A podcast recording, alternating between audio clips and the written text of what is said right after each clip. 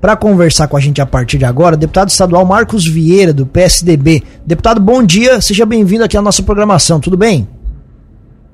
Bom dia, Tiago. Bom dia igualmente para todas as senhoras e seus ouvintes da Rádio Cruz de Malta, é, da nossa querida cidade de Lauro Milha. Quero também cumprimentar o Juliano, é, vamos conversar é, nós três, você, Tiago, Juliano e Marcos. Vamos lá, estou à sua disposição, por favor. vamos lá, deputado. Queria que o senhor fizesse uma breve avaliação do ano de 2023 sobre a atuação do senhor na Assembleia. A gente acompanhou vários projetos importantes que passaram, tiveram participação da Alesc, Executivo, e o senhor esteve em destaque na maioria deles, é, sendo é, crítico, contundente, encaminhando as ações. Eu queria que o senhor fizesse uma breve avaliação sobre esse ano de 2023 na Alesc, a sua atuação.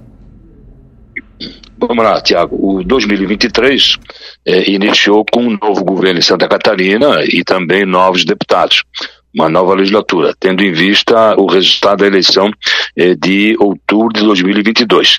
E o ano, viu, Tiago, começou um pouco conturbado.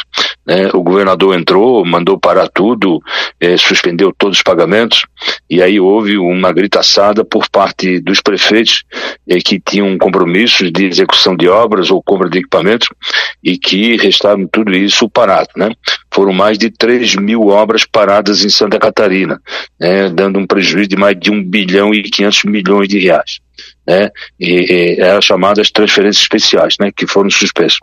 Mas fruto de um trabalho articulado por nós, deputados, acabamos elaborando um projeto de lei eh, para dar segurança jurídica uh, para o governador no sentido de ele retomar, eh, que retomasse os pagamentos. O que foi feito?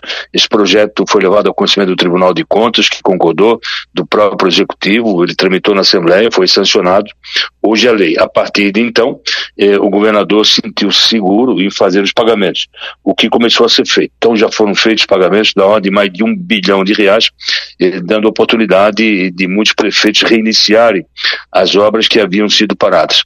Dali em diante, eh, nós fizemos outros projetos de também de comum acordo com o Poder Executivo eh, para tocar eh, o destino de Santa Catarina. Quero aqui citar uns dois, três projetos extremamente importantes.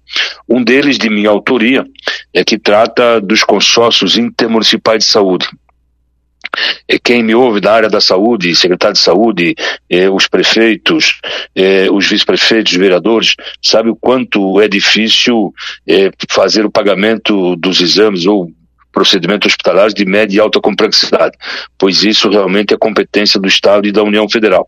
Só que o cidadão, quando está insatisfeito, Tiago, o primeiro nariz que ele encontra para apontar o dedo é o do prefeito, é o do vice-prefeito, é o do vereador. E eles acabam autorizando. E aí ficam com esse custo né, das prefeituras, dos consórcios intermunicipais. E o meu projeto de lei eh, foi no sentido de trazer para dentro dos consórcios intermunicipais de saúde a Secretaria de Estado da Saúde, eh, para que junto possam tomar as decisões eh, de quem vai autorizar e quem vai pagar. O que esse projeto foi aprovado por unanimidade na Assembleia, já está no governo do Estado para ser sancionado e vai fazer uma revolução nos consórcios intermunicipais de saúde, até porque tudo aquilo que está sendo autorizado pelas prefeituras de média e alta complexidade deverá ser indenizado pelo governo do Estado.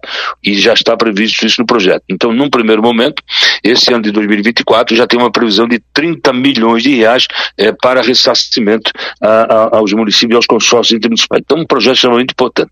Outro projeto extremamente importante é, para Santa Catarina, mais especialmente para o sul do estado, Tiago, é o, o, o, projeto de lei que trata é, dos benefícios a serem concedidos para as cooperativas de energia elétrica, né?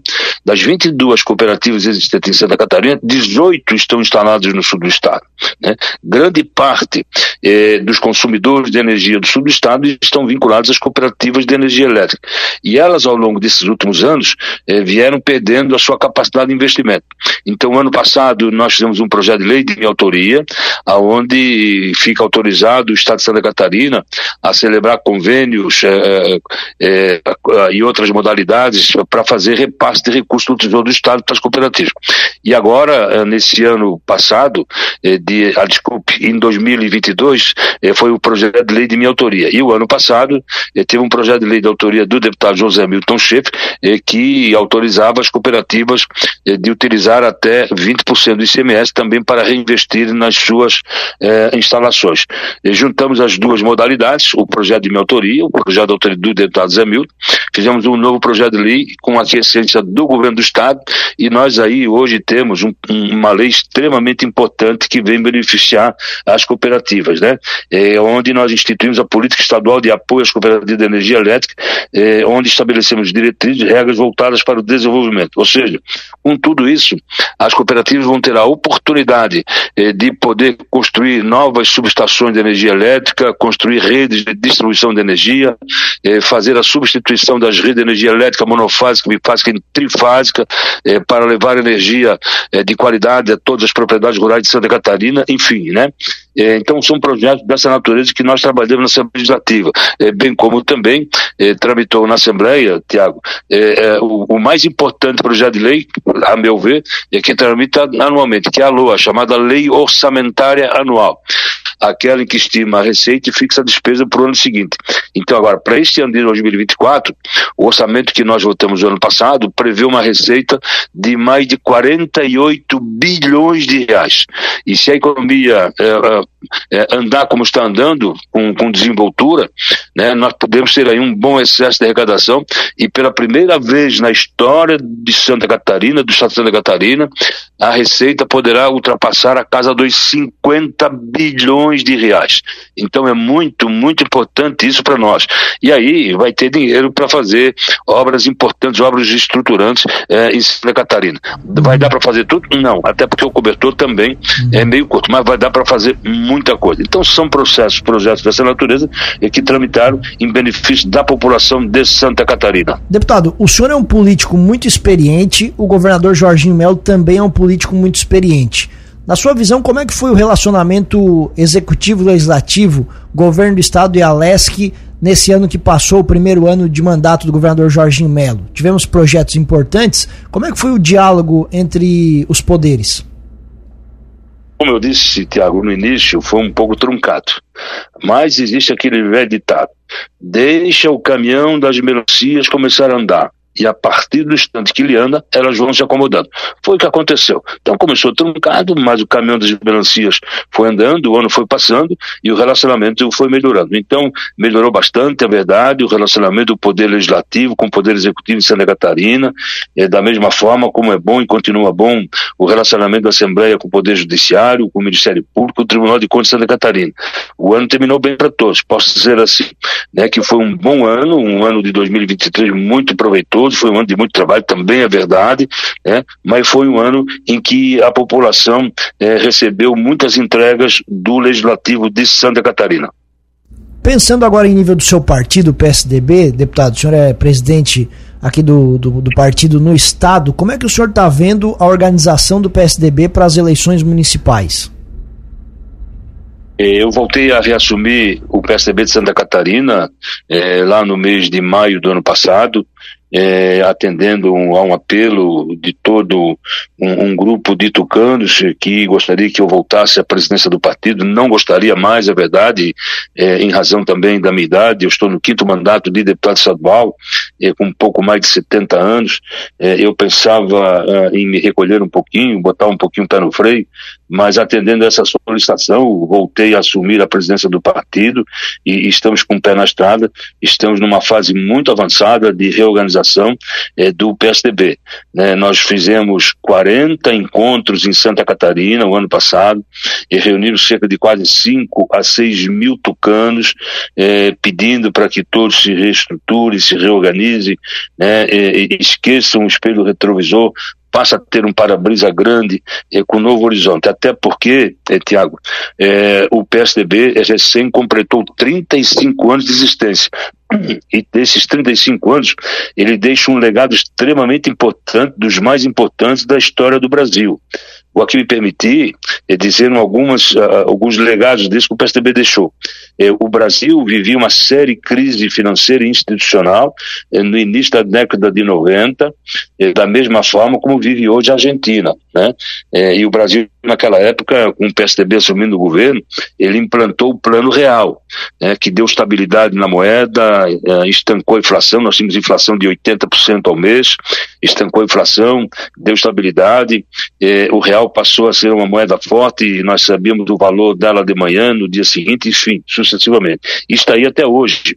Né, o, o, recu o dinheiro real está aí até hoje, nós sabemos o quanto custa.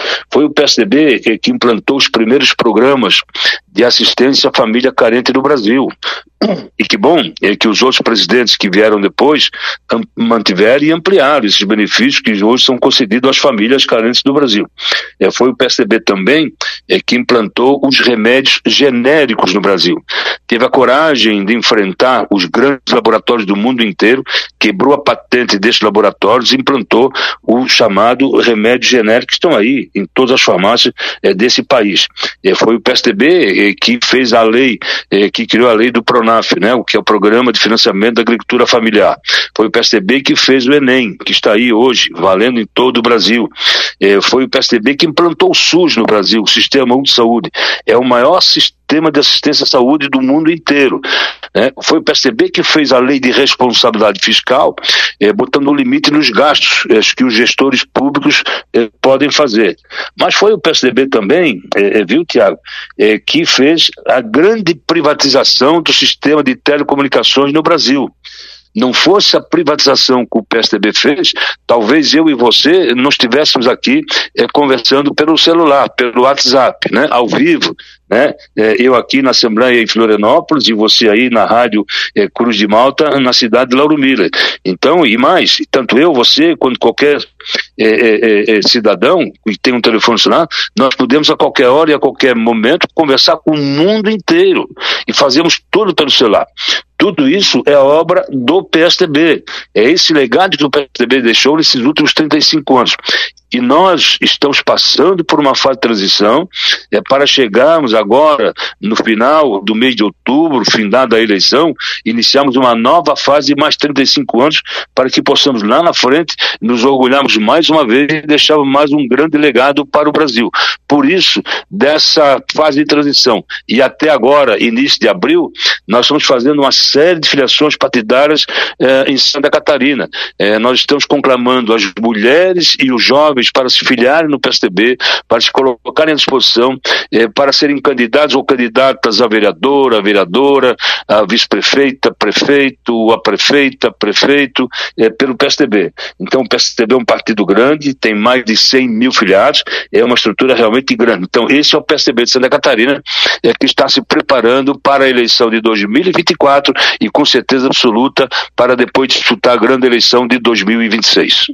Perfeito. Deputado, muito obrigado mais uma vez pela gentileza da entrevista. Desejamos um ótimo 2024. O espaço aqui da Cruz de Malta FM permanece sempre eu, aberto. Eu só queria, Tiago, se você me permite, claro. né? É, Lauro Miller, 67 anos. Amanhã, dia 20 de janeiro, comemora mais um ano de emancipação político-administrativa. Esse município, que nos orgulha muito, né, é, passou-se a chamar Lauro Miller em razão é, do doutor Lauro Severiano Miller, que foi governador de Santa Catarina, senador, deputado federal, embaixador, ministro da Indústria e e também ministro das Relações Exteriores. Um dos mais brilhantes catarinenses de toda a sua história, emprestou seu nome é, para Lauro Miller. Então, parabéns, Lauro Miller.